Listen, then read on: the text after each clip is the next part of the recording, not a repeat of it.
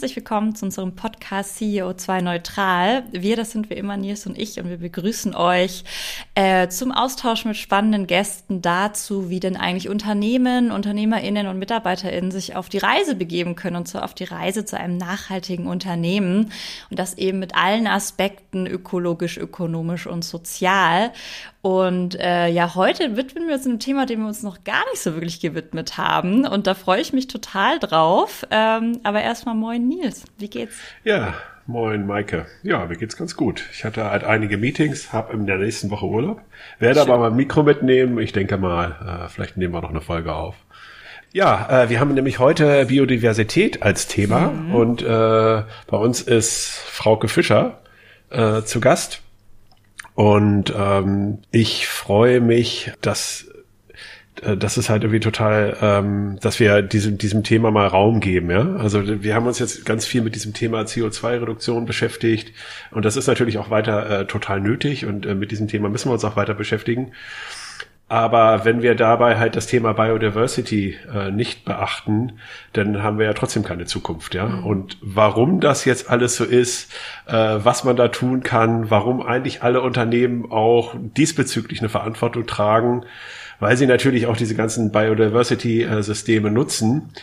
Äh, und die Natur stellt uns ja das alles irgendwie unentgeltlich zur Verfügung. Ähm, aber das besprechen wir heute eben äh, mit Dr. Frauke Fischer die hat ihre Liebe zu Tieren, insbesondere zu afrikanischen Tieren, äh, in die Biologie geführt. Da wird sie gleich bestimmt noch ein bisschen was zu erzählen. Sie ist promovierte Biologin und bis heute tätig in der Uni Würzburg. Gleichzeitig war ihr Wunsch immer äh, auch, das alles auch anwenden zu können, also das, was sie da auch äh, theoretisch äh, äh, äh, lernt und äh, hat das eben mit ihrer Forschungsstation in Afrika getan.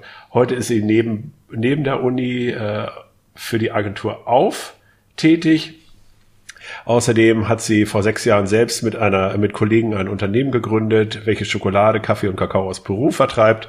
Zusätzlich ist sie noch äh, Autorin, hat nämlich ein sehr empfehlenswertes Buch geschrieben. Äh, das heißt, was hat die Mücke je für uns getan? Also das ist, äh, ich habe das ja früher mal in Frage gestellt, aber äh, jetzt weiß ich's. Und alle vier Unternehmungen eint das Thema äh, Biodiversität. Liebe Frauke, schön, dass du hier bist und äh, wir freuen uns auf den Austausch mit dir. Ja, und ich bedanke mich für die Einladung. Ich freue mich auch.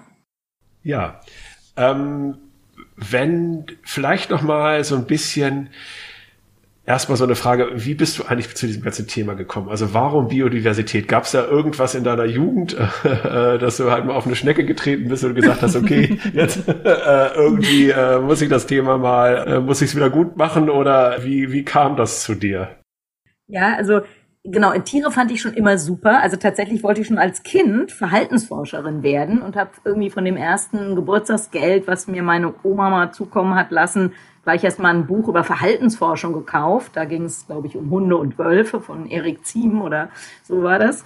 Und ähm, ja, und bei vielen Leuten wird es dann ja nichts mit dem äh, Berufswunsch, den man als Kind hat. Aber bei mir ist tatsächlich so gekommen. Also ich bin dieser Sache, kann man sagen, eigentlich immer nur treu geblieben und habe mich aber natürlich äh, so ein bisschen weiterentwickelt von so reiner Begeisterung und oh, ich liebe Tiere, dann eben zu einer so einer wissenschaftlichen Auseinandersetzung damit und inzwischen halt natürlich auch mit einer sehr stark unternehmerisch geprägten äh, Blick auf dieses Thema. Hm. Ah, das ist super. Apropos Unternehmen, ähm, was müssen denn eigentlich äh, Unternehmen aus deiner Sicht tun? Äh, was mhm. haben denn Unternehmen damit zu tun eigentlich? Genau, also eigentlich hast du es ja in der Einleitung schon fast ein bisschen gesagt. Wir beschäftigen uns alle mit ähm, Klimaschutz oder nicht alle, aber immerhin ist das ein Thema, wo man, glaube ich, sagen kann, das ist im, in der Unternehmensrealität irgendwie angekommen. Also es gibt kein Unternehmen mehr, was dieses Thema ignoriert. Also egal, ob sie es jetzt ernst nehmen oder nicht, aber irgendwie äh, Klimaschutz ähm, gehört einfach zum guten Ton, also irgendwie muss man sich damit beschäftigen.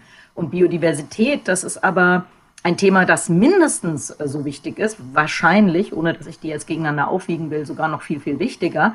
Und es ist aber ein Thema, was in der unternehmerischen Realität noch gar nicht angekommen ist. Und ähm, das ist ausgesprochen nicht nur bedauerlich, sondern erschreckend. Ich nenne vielleicht einfach mal ein paar Zahlen. Also wenn wir uns angucken, was Ökosysteme leisten, dann kann man das monetär bewerten und dann kommt man auf einen Betrag, der ziemlich genau doppelt so hoch ist wie das der des weltweiten Bruttosozialprodukts. Und Das ist jetzt ja vielleicht erstmal einfach nur eine äh, reine Rumrechnerei. Aber dann muss man auch wissen, dass mehr als die Hälfte dieses Bruttosozialprodukts, also der Leistungen, die Menschen erbringen, direkt abhängig ist aus Leistung, von Leistungen aus der Natur. Und äh, das bedeutet, dass also zum einen bedeutet das, wenn wir Biodiversität und Ökosysteme weiter zerstören, dass wir überhaupt niemals mehr das wirtschaftlich leisten können, was wir im Moment leisten. Und ähm, ja, und das wird uns zunächst wirtschaftlich das Genick brechen und das wird uns dann aber mittel- und langfristig auch in unserer Existenz das Genick brechen. Vielleicht nochmal, weil wir eigentlich seit 15 Monaten über nichts anderes reden als über Biodiversität, will ich das gleich nochmal sagen. Also das ist, glaube ich, äh, der beste Beweis dafür, dass Biodiversity ein Business Case ist. Denn ähm, Corona wird uns ungefähr, letzte Schätzung, die ich gelesen habe, 15 Billionen äh, Euro kosten. Da wäre mhm. Regenwaldschutz extrem viel billiger gewesen. Und Regenwaldschutz äh, hängt damit eben direkt zusammen, denn sehr, sehr, sehr, sehr wahrscheinlich kommt äh, dieser Coronavirus ja aus einer asiatischen Fledermaus. Und die ist mit Menschen nur in Berührung gekommen, weil Menschen angefangen haben, den Lebensraum dieser Fledermaus zu zerstören. Ja, spannend, die, die, die ganzen Zusammenhänge, die man dann, die, die einem so bewusst werden. Ne? Ähm, Frauke, jetzt hast du ja einleitend so ein bisschen gesagt, eigentlich ist es ein Thema, das auch alle Unternehmen angeht und alle sollten sich damit auseinandersetzen. Ähm, würdest du dennoch sagen, äh, es gibt da eine, eine besondere Art von Unternehmen, gerade die, die sozusagen ihre Produkte, Dienstleistungen eben äh, dadurch zusammensetzen, dass sie eben äh, Dinge aus der Natur nutzen? Oder sagst du, ist so dein Overall-Pitch, ne, jedes Unternehmen sollte sich mal mit. Biodiversität auseinandersetzen und warum? Ja, genau. Also es sollte unbedingt jedes tun. Denn, äh, also ich gehe noch mal ganz kurz auf diese Ökosystemleistung mhm. ein. Dazu gehört halt ähm, Regulationsleistung, zum Beispiel auch die Regulation von Krankheiten, durch die ja jetzt gerade jedes Unternehmen betroffen ist. Die Regulation ähm, weltweiter Wasser, des Wasserkreislaufs, äh, Klimaregulation, Bereitstellung von Rohstoffen. Da übrigens sind wir dann natürlich bei einer bestimmten Gruppe von oder ein, ein paar Wirtschaftssektoren. Also klar, wenn jemand ähm, beim, in der Nahrungsmittelproduktion irgendwie in diesem Sektor aktiv ist, dann ist die Bereitstellung fruchtbarer Böden oder die äh, Bestäubung von Nutzpflanzen, was, das sind zum Beispiel solche Ökosystemleistungen, ist für den in seiner Wertschöpfungskette unmittelbar wichtig. Ähm, aber auch für die anderen spielt es ja eine Rolle. Also wir haben ja im Moment ein riesiges wirtschaftliches äh, Problem eigentlich, äh, und, das, und wie gesagt, das kann man zurückführen auf Eingriffe in die Natur. Und davon sieht man ja, ist jetzt im Moment jeder betroffen. Und auch beim, beim Klimawandel und Klimaschutz ist es so, dass ähm, ungefähr 20 Prozent der weltweiten Emissionen dadurch zustande kommen, dass man Regenwälder zerstört. Das heißt, würden wir das schon mal lassen, hätten wir einen riesen Schritt getan äh, den, den, in, in Sachen Klimaschutz und auch bei der Wiederherstellung von Ökosystemen oder der, ja, dem, dem Naturschutz, sage ich mal, würden wir diese, die sogenannten Nature-Based Solutions, die würden da einen riesigen Beitrag leisten können. Mhm. Und vielleicht nochmal zu, ähm, also nur nochmal damit klar wird, welche Sektoren durchaus auch einen, einen Bezug zur Biodiversität haben. Also das sind, ich habe haben wir schon gesagt, also sowas wie äh, Ernährungssektor. Das ist aber sowas auch wie der äh, pharmakologische Sektor, denn ähm, das stärkste Medikament, das stärkste Schmerzmittel, was wir kennen, kommt aus einer marinen Kegelschnecke. Das ist nicht von Menschen im Labor erdacht, sondern das ist ein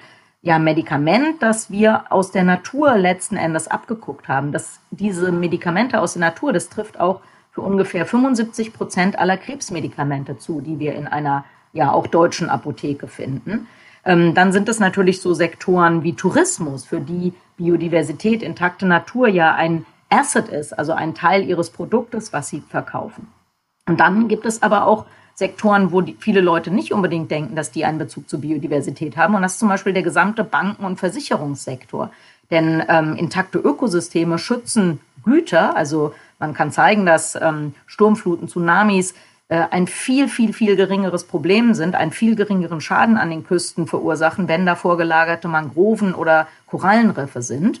Und ähm, ja, wenn wir uns den Bankensektor angucken, dann finanzieren die natürlich viele dieser Eingriffe in die Natur mhm. über äh, Kredite. Und das Kreditausfallrisiko wiederum, das äh, steigt extrem mit äh, zerstörerischen Eingriffen in die Natur.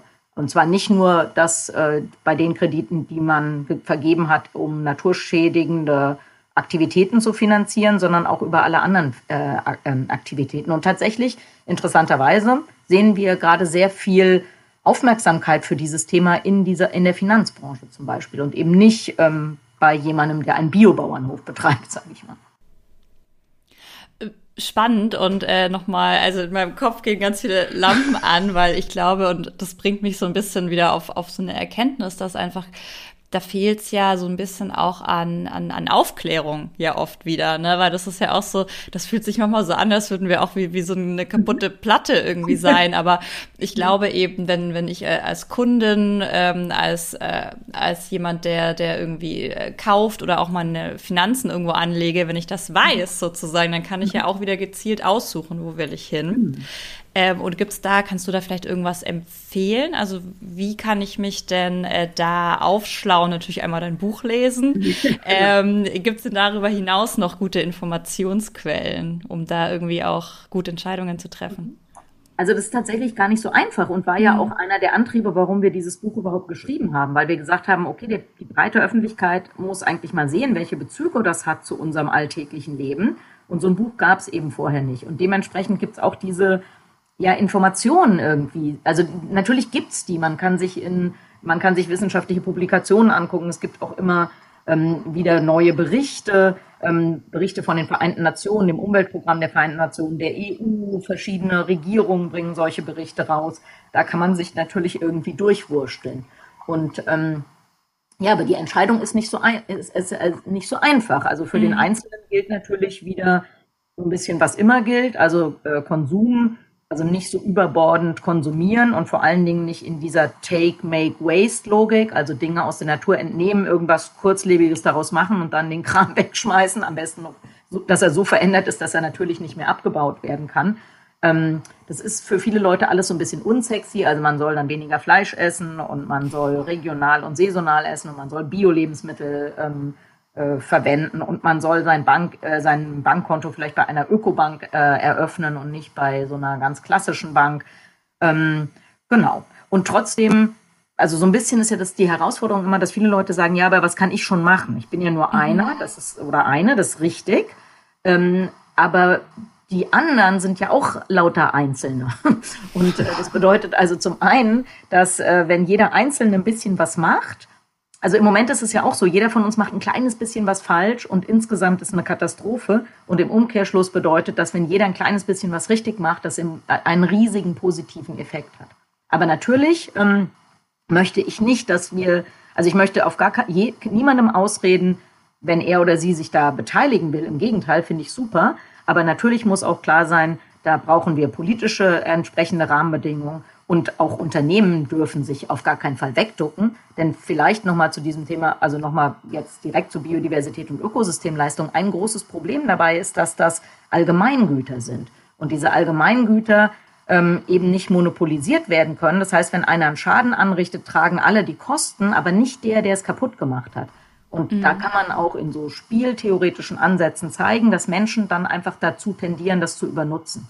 Also weiß wenn ich ein kurzes Beispiel bringen kann, also angenommen, man wohnt in der WG und in der Mitte im Küchentisch steht ein großer Eimer mit Gummibärchen oder so eine große Schale, dann wird dieses Gummi, diese Gummibärchenschale schneller geleert, als wenn jeder einen Teil der Gummibärchen mit in sein Zimmer nehmen darf. Weil jeder denkt halt, ah, eigentlich habe ich gar nicht so Lust auf Gummibärchen, aber wenn ich die jetzt nicht esse, dann ähm, nehmen sicher die anderen mir die Gummibärchen weg. Und das sehen wir zum Beispiel bei Überfischung der Meere oder Zerstörung von tropischen Wäldern, ist genau das der Antreiber. Also mehrere, also Fische der Hohen See, die gehören niemandem.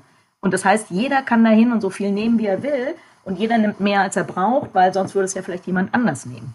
Hm. Und ähm, genau, und da sind wir bei der Verantwortung von Unternehmen, da sind wir bei politischer Verantwortung. Für Politiker ist immer schwierig, die wenn die, äh, wenn die was sagen, was dem Wähler nicht passt, dann reagiert der Wähler ja nicht unbedingt dadurch, dass er umdenkt, sondern vielleicht eher damit, dass er dann denkt, auch dann will ich mal die anderen. Die fanden eigentlich nicht, dass es so schlimm ist. Ist dann irgendwie besser. Ähm, genau, aber keiner kann sich wegducken. Das ist eigentlich mein Credo. Ja, ja sehr spannend. Äh, auch das, was du gesagt hattest, ne? natürlich mit der Spur des Geldes.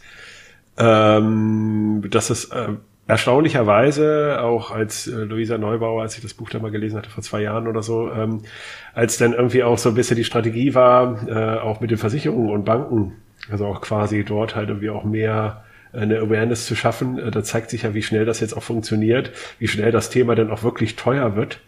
Ähm, und dass es da ja hoffentlich ein gewisses Korrektiv gibt, äh, wenn schon diese ganzen Umweltkosten nicht eingepreist sind. Ne? Das ist ja immer, immer wieder diese alte, äh, alte Problematik, sage ich mal, als ich genau. BWL studiert habe, Anfang der 90er, war das eigentlich sozusagen ja schon Common Understanding, dass das in irgendeiner Form auch einen Preis haben muss, was jetzt ja erst so langsam beginnt. Und bei diesen, äh, bei, äh, jetzt in Bezug auf CO2, wie ist denn das eigentlich in Bezug auf äh, Biodiversität, äh, wenn ich gerade so drüber rede? Äh, äh, das ist ja noch gar nicht äh, sozusagen, ja. auch jetzt noch genau. nicht auf der Roadmap, oder?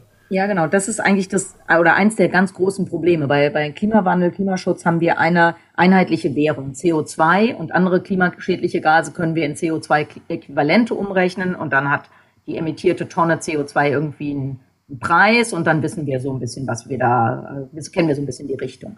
Bei Biodiversität ist es anders. Biodiversität ist erstens total ungleich auf unserem Planeten ähm, verteilt. Also wenn ich jetzt einen Hektar ähm, in Deutschland schütze, kann ich nur viel, viel weniger Arten und äh, genetische Vielfalt schützen, als wenn ich einen Hektar in Ecuador schütze zum Beispiel. Also wir haben, wir haben die Herausforderung, dass wir, ja, dass das ungleich verteilt ist und wir haben die Herausforderung, dass man das schlecht messen kann. Und äh, da, erkläre ich vielleicht nochmal ganz kurz, was Biodiversität überhaupt ist. Das ist eben nicht nur Artenvielfalt, sondern das ist ja die Vielfalt des Lebens auf der Ebene von Genen, äh, auf der Ebene von Arten und auf der Ebene von Ökosystemen. Und dafür gibt es keine einheitliche, ähm, ein, da gibt es keine einheitliche Rechengröße. Also wenn ich jetzt sage, äh, wie viele Marienkäfer sind ein Eisbär? Ja, pff, keine Ahnung. Also, oder, ja, also genau, das ist so ein bisschen das Problem und das ist das ganz, das ist auch bei diesem ganzen Accounting ein riesen, riesen Thema. Und ähm, man hat versucht dann, sich so, meistens versucht man dann über einen Flächenbezug zum Beispiel zu gehen, dass man sagt, okay, ähm, wie viel Fläche wird meinetwegen versiegelt oder verbaut oder wie viel ähm, ja, Habitat wird zerstört. Aber das ist ja eigentlich dann das Problem, was ich gerade gesagt habe. Ob ich jetzt, es macht einen Unterschied, ob ich einen Hektar äh, Maisacker umwandle oder einen Hektar Wiese in Deutschland oder ob ich einen Hektar Korallenriff zerstöre oder einen Hektar tropischen Regenwald. Das muss eigentlich unterschiedlich bemessen werden. Gleichzeitig ist aber nicht so, dass jetzt bei uns alles wertlos ist. Also wenn man sich so ein Ökosystem anguckt wie das ähm, Wattenmeer, unser Nordseewattenmeer, dieses, dieses Ökosystem gibt es quasi nur in Deutschland. Da gibt es noch ein kleines bisschen in Dänemark und ein kleines bisschen in den Niederlanden. Und es ist ein extrem besonderes, wenn auch nicht sehr artenreiches Ökosystem, das müssen wir auch schützen. Das ist auch total wichtig, zum Beispiel für Zugvögel. Also das ist ähm, ein Problem. Also und dann genau, Flächenbezug ist eine Rechengröße. Die andere ist, dass man sagt, ja, okay, wir gucken mal, wie, wie weit ist das nächste Schutzgebiet äh, von mhm. einer unternehmerischen äh, ja, Tätigkeit entfernt. Das ist tatsächlich ein, ein Parameter, den manche Unternehmen sich angucken. Das ist gleichzeitig eigentlich totaler Quatsch. Also besser als gar nicht zu gucken. Ich glaube, ähm, ich habe neulich irgendeinen Bericht gelesen, ich glaube, 18 Prozent der DAX-Unternehmen nutzen diesen Parameter, aber der ist natürlich nicht besonders aussagekräftig. Und da sind wir schon, da sind wir eben bei einem riesen Dilemma. Wie misst man den ähm, Effekt auf Biodiversität? Wir sind tatsächlich mit der Agentur auf gerade da dran, uns über sowas Gedanken zu machen.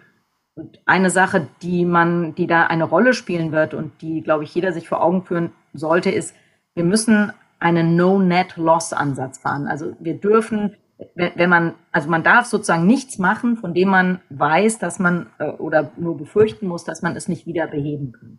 Und das bedeutet also jede Zerstörung von Arten. Ähm, also Menschen können keine Tierart oder Pflanzenart neu schaffen. Das ist unmöglich. Äh, Gentechnik hin oder her, das können wir nicht. Und solche äh, Dinge müssen, sind dann sozusagen ein absoluter No-Go. Also das, da müsste jedes Unternehmen sagen, okay, das geht schon mal gar nicht. Und dann bleiben bestimmte Aktivitäten übrig und dann müsste man, ja, da könnte man vielleicht über so eine Flächenkompensation oder irgend sowas gehen. Aber es ist leider kompliziert. Ja, das war auch tatsächlich eine Frage, die wir jetzt mal mitgebracht hatten, die du, glaube ich, jetzt teilweise so ein bisschen beantwortet hast. Ich würde trotzdem gerne noch mal drauf eingehen. Also, wenn ich jetzt als Unternehmen mich dem Thema annähern will, mhm wie? Also du hast jetzt gerade schon mhm. irgendwie den, den, Flächenbezug, die Nähe zum Schutzgebiet, ähm, die ähm, No-Net-Loss äh, sozusagen Gleichung aufgemacht. Ähm, Gibt es noch mal irgendwie ähm, einfach ein paar Kriterien, die ich mir mal schnappen kann, überhaupt mal so ein bisschen so ein Stimmungsbild mal zu bekommen für mein Unternehmen? Genau, also jedes, man sollte erstmal seine Lieferkette sich mal genau angucken. Mhm. Und es ist eigentlich egal, ob man eine IT-Firma ist oder ein Fußballverein oder ein Karottensuppenhersteller Also wo kommen, wo kommen eigentlich die Sachen her? Und dann ähm, zum Beispiel, also zum Beispiel bei, dem, bei, bei dieser ganzen IT-Thematik sind seltene Erden ein extrem, ein extrem relevantes Thema. Coltan zum Beispiel kommt ziemlich viel aus dem Kongo-Becken und da oder oder, oder auch ähm, äh, Bauxit als der Rohstoff, aus dem man dann Aluminium macht. Ähm, das kommt aus Regenwaldgebieten. Das wird häufig im, oder fast ausschließlich im Tagebau äh, abgebaut. Da werden Regenwälder zerstört. Also das sage ich jetzt nur, damit klar wird, dass auch wenn man denkt, oh, wir machen ja eigentlich gar nichts, wir bauen ja hier nur Computer oder Handys mm. so, dass das eben so einfach nicht ist. Also erstmal würde ich sagen, okay, auf jeden Fall Wertschöpfungskette angucken, um überhaupt mal zu erfahren, wo haben wir denn vielleicht Berührungen ähm, zum Thema Biodiversität. Die meisten Unternehmen wissen das nämlich überhaupt nicht. Und äh, da kann, äh, ihnen, kann ihnen ja echt was auf die Füße fallen. Ähm, genau, dann natürlich das ganze Beschaffungsthema. Also da gehört auch sowas dazu wie, äh, keine Ahnung, wo kommen eigentlich die Lebensmittel her, die ich in meiner Kantine anbiete oder so. Und dann natürlich äh, immer jeder, der irgendwelche Flächen zur Verfügung hat, also sei das ähm, Betrieb, also ein Firmengelände mit Parkplatz oder Potenzial der Dachbegrünung oder was auch immer. Also sich dann auch einfach da zu überlegen, was, ähm, was kann man denn vielleicht äh, machen? Denn das ist ja auch noch ein ganz wichtiger Punkt.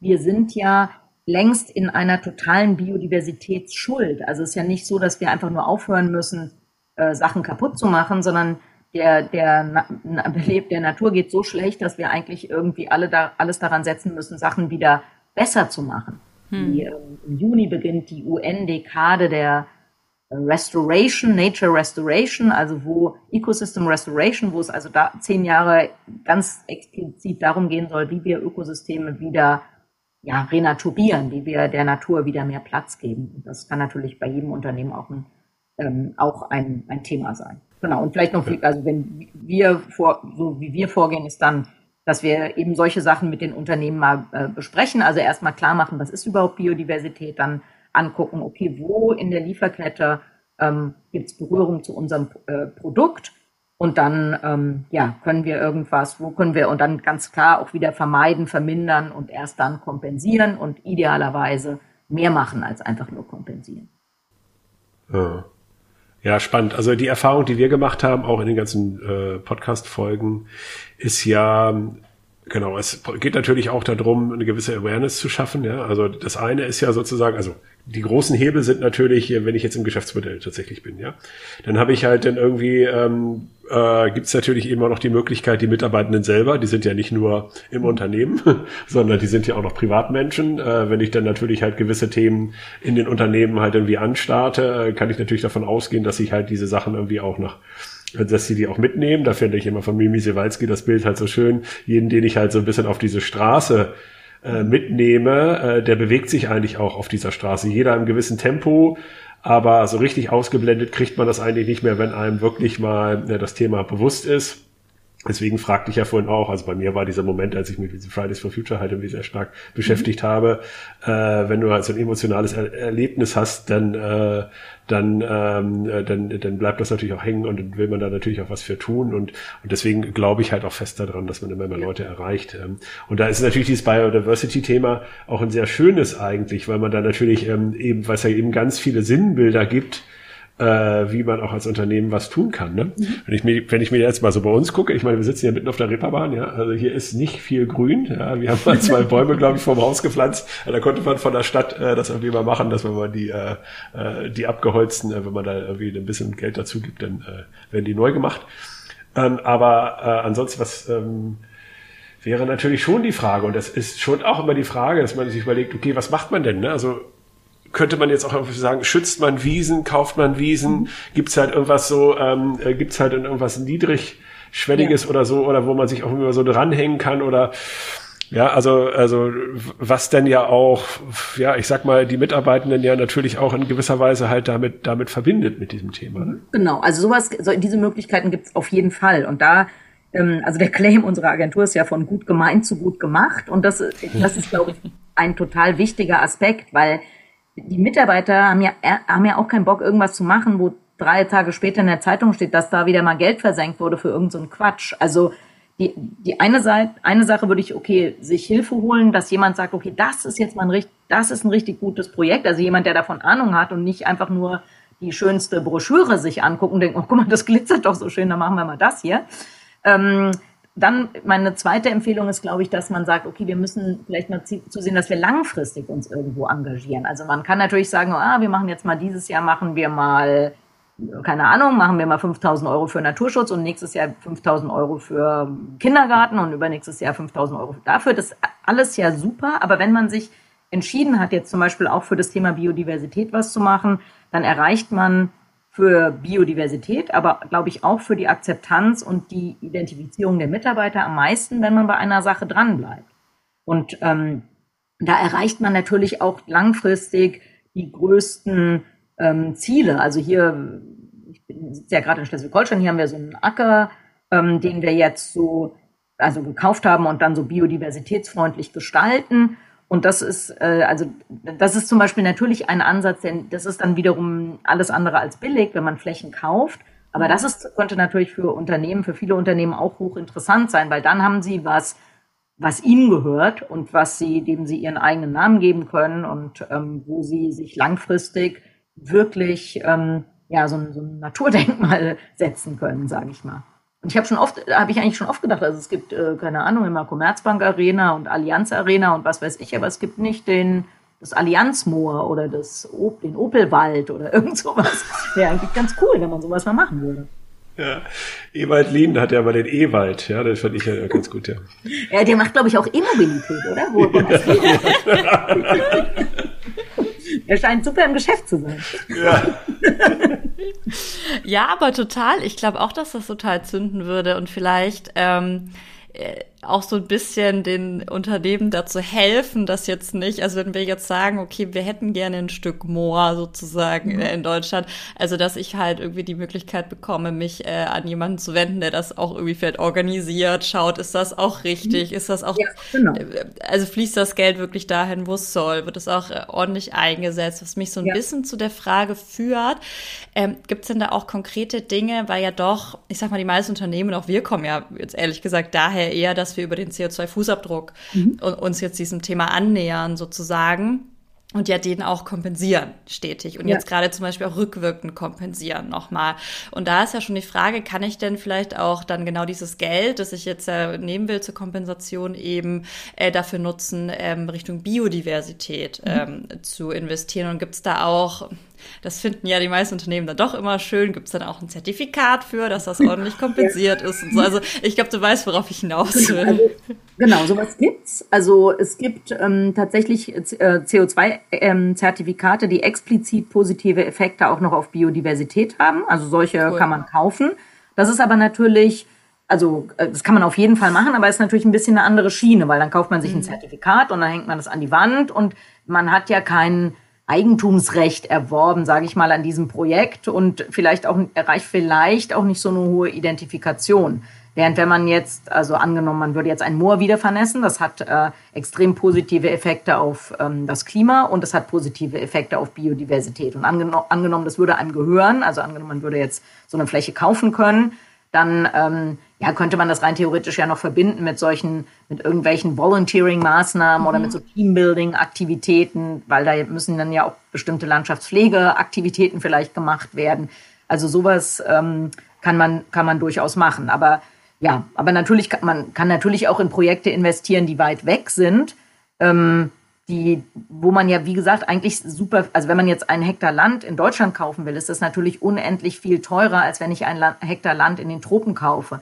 Und wenn ich mir sowohl im Hinblick auf Klimaschutz als auch im Hinblick auf Biodiversitätsschutz erreiche ich in den Tropen unter Umständen viel, viel mehr. Allerdings ist es dann ja irgendwie weit weg und dann brauche ich natürlich auch einen Partner, der garantiert, dass mein Schutzge mein privates Schutzgebiet, dass es das auch überhaupt noch gibt und dass sich da einer irgendwie drum kümmert. Und da vielleicht nochmal zurück zu diesem emotionalen Aspekt. Und ähm, also ich habe ja zehn Jahre in Afrika gearbeitet und ich habe ja schon gesagt, schon als Kind hab, war ich halt fasziniert von, von afrikanischen Säugetieren. Aber ich muss sagen, also in meiner Doktorarbeit haben wir Antilopen gefangen, haben wir Leoparden gefangen, die wir mit solchen Halsbändern ausgestattet haben. Und wenn man diese Tiere, also die hatten, die waren dann ja betäubt, die hatten wir dann auch in der Hand und das muss ich sagen, ja, das ist eine emotionale Sache, also wo ich einfach auch mit der Erkenntnis, und ich glaube, die hätte ich auch, wenn ich nicht Biologin wäre, rausgehe, dass ich sage, das möchte ich nicht verlieren. Das mhm. sind so beeindruckende Tiere. Das sind, also ich habe äh, ich hab auch mal in, in Tansania in der Serengeti gearbeitet.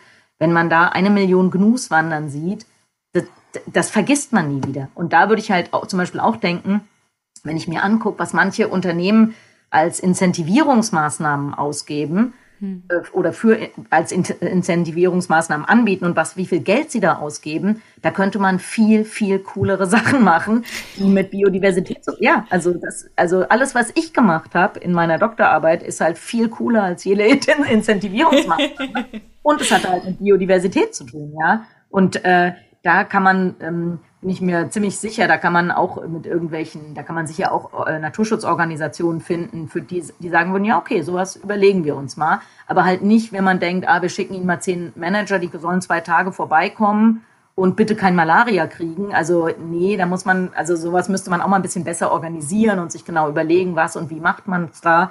Aber ich äh, glaube, dass auch Menschen, die relativ stark entfremdet sind von Natur, weil sie eben an einem ganz anderen ja, einen ganz anderen Lebensweg eingeschlagen haben und in einem ganz anderen Bereich arbeiten, dass die alle angefasst sind davon, wenn man mal einen Elefant sieht oder einen Berggorilla oder einen Löwen in freier Wildbahn. Das ist einfach, also da merkt man vielleicht auch als Mensch einfach nochmal, wie klein man eigentlich ist. Also ich habe auch schon Löwen, in Löwen zu Fuß begegnet oder Büffeln oder Gorillas.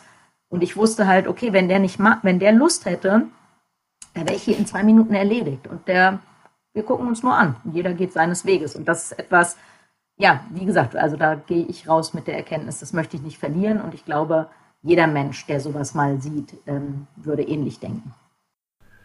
Ja, jetzt haben wir ja über große Tiere, hast du ja viel gesprochen. äh, jetzt würde mich natürlich trotzdem auch nochmal äh, die Gegenseite nochmal interessieren. Und zwar kleine Tiere, ja? Und äh, deswegen nochmal die Frage, was hat denn jetzt die Mücke äh, jemals für uns getan? Die Mücke ist unser allerbester Freund. und zwar ganz einfach tatsächlich. Wir haben ganz am Anfang ja ein bisschen über Bestäubung und die Bedeutung für den Lebensmittelsektor gesprochen und hier kommt die Mücke ins Spiel und zwar bei einem uns allen sehr lieben Lebensmittel, nämlich Schokolade. Kakao wird tatsächlich nur von zwei Arten von Bartmücken bestäubt und das bedeutet ohne Mücke keine Schokolade.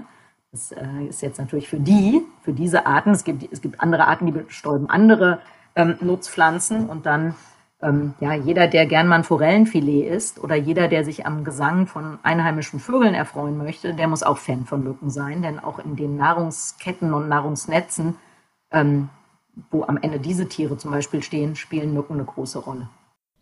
Frauke, vielen lieben Dank für deine Zeit. Was wir ähm, am Ende immer noch mal jedem Gast anbieten, ist äh, ein Appell loszuwerden. Also alles, was du schon jemals sagen wolltest, alles, was du unseren Hörern und Hörerinnen noch mitgeben möchtest, das wäre jetzt die Gelegenheit. Also dann sage ich mal, weil man mich das immer häufig fragt, man sagt, ja, aber Sie arbeiten ja mit so einem Thema, das ist irgendwie total frustrierend und wie können Sie sich denn da noch motivieren und es ist doch blöd mit dem Artensterben mhm. und was weiß ich. Und ich würde sagen, okay, jeder, also es macht total Spaß, sich damit zu beschäftigen. Es ist total, also es ist einfach ein super Thema und ähm, jede noch so kleine Aktion in die richtige Richtung hilft und man sollte sich da nicht aus der Fassung bringen lassen oder irgendwie demotivieren lassen. Also alle mal Hände und Füße in die Hand genommen für Biodiversität. Schöner Ganz Appell. toller Appell. Ja, super. Ja, also bei mir rattert's total. Äh, ich bin so ein bisschen, äh, ja, will natürlich gleich in die Aktion gehen. Das ist super. Ja, dann ja. Ich, wir buchen, wir, sobald man darf, buchen wir Flüge nach Afrika. okay, alles klar. So machen wir es. Frauke, danke dir. Ich bedanke mich bei euch. Ciao. Ciao.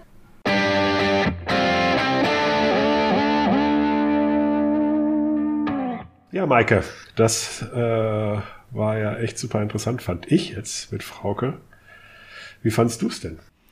Tolles Gespräch. Also auch äh, diese Mücke als Aufhänger und ja, sie dann erzählt hat ne, von ihren Erfahrungen in Afrika und also einfach schön, auch einfach schön das Thema emotional gemacht, was ja einfach wichtig ist, ne? Ja. Und was nimmst du mit für uns, für Fett? Für uns, ich glaube halt, äh, wenn wir wenn wir ehrlich zueinander sind, haben wir das Thema auch noch nicht so richtig äh, äh, betrachtet. Also ich glaube sozusagen darüber ähm, das sind unsere Lieferketten. Dadurch, dass wir uns sehr mit unserem Fußabdruck auseinandergesetzt haben, schwingt's schon mit. Ähm, aber sozusagen, ich glaube, wir könnten da nochmal vielleicht einen Fokus drauf legen, vielleicht auch nochmal Frauke einladen, dass sie uns mal ein bisschen mehr davon erzählt und was, was haben wir jetzt eigentlich wirklich damit zu tun. Und ich glaube, das könnte nochmal total viel auslösen. Ähm, ja, dass wir da einfach nochmal einen Fokus setzen. Und du? Ja, also ich nehme halt nochmal mit, dass es dieses Kompensationsthema, was ja für mich immer noch eins der großen ungelösten Mysterien mhm. ist, ähm, nochmal wieder eine weitere Facette hat. Also mit Ruth hatten wir ja schon mal die Facette, äh, jetzt haben wir jetzt nochmal wieder eine weitere Facette. Also, und dass es natürlich umso wichtiger ist, äh, erstmal zu vermeiden, äh, damit man überhaupt nicht in diese Spirale reinkommt.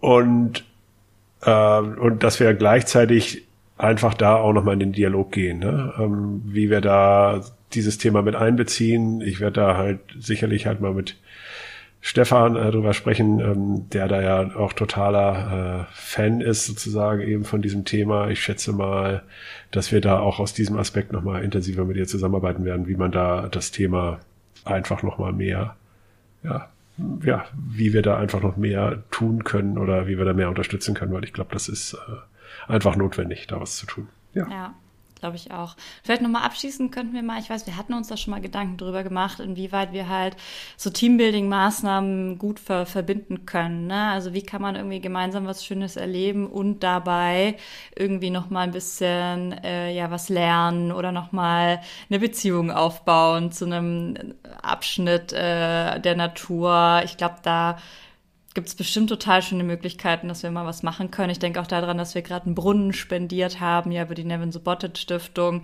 Ähm, da kriegen wir ja sicherlich auch noch mal Footage, irgendwie, wenn er dann steht und so. Und dass wir da mal irgendwie überlegen, wie können wir das denn noch mal, ja, einfach noch mal ein bisschen schön aufbereiten für alle Kollegen und wie kann man das so ein bisschen nahbar machen.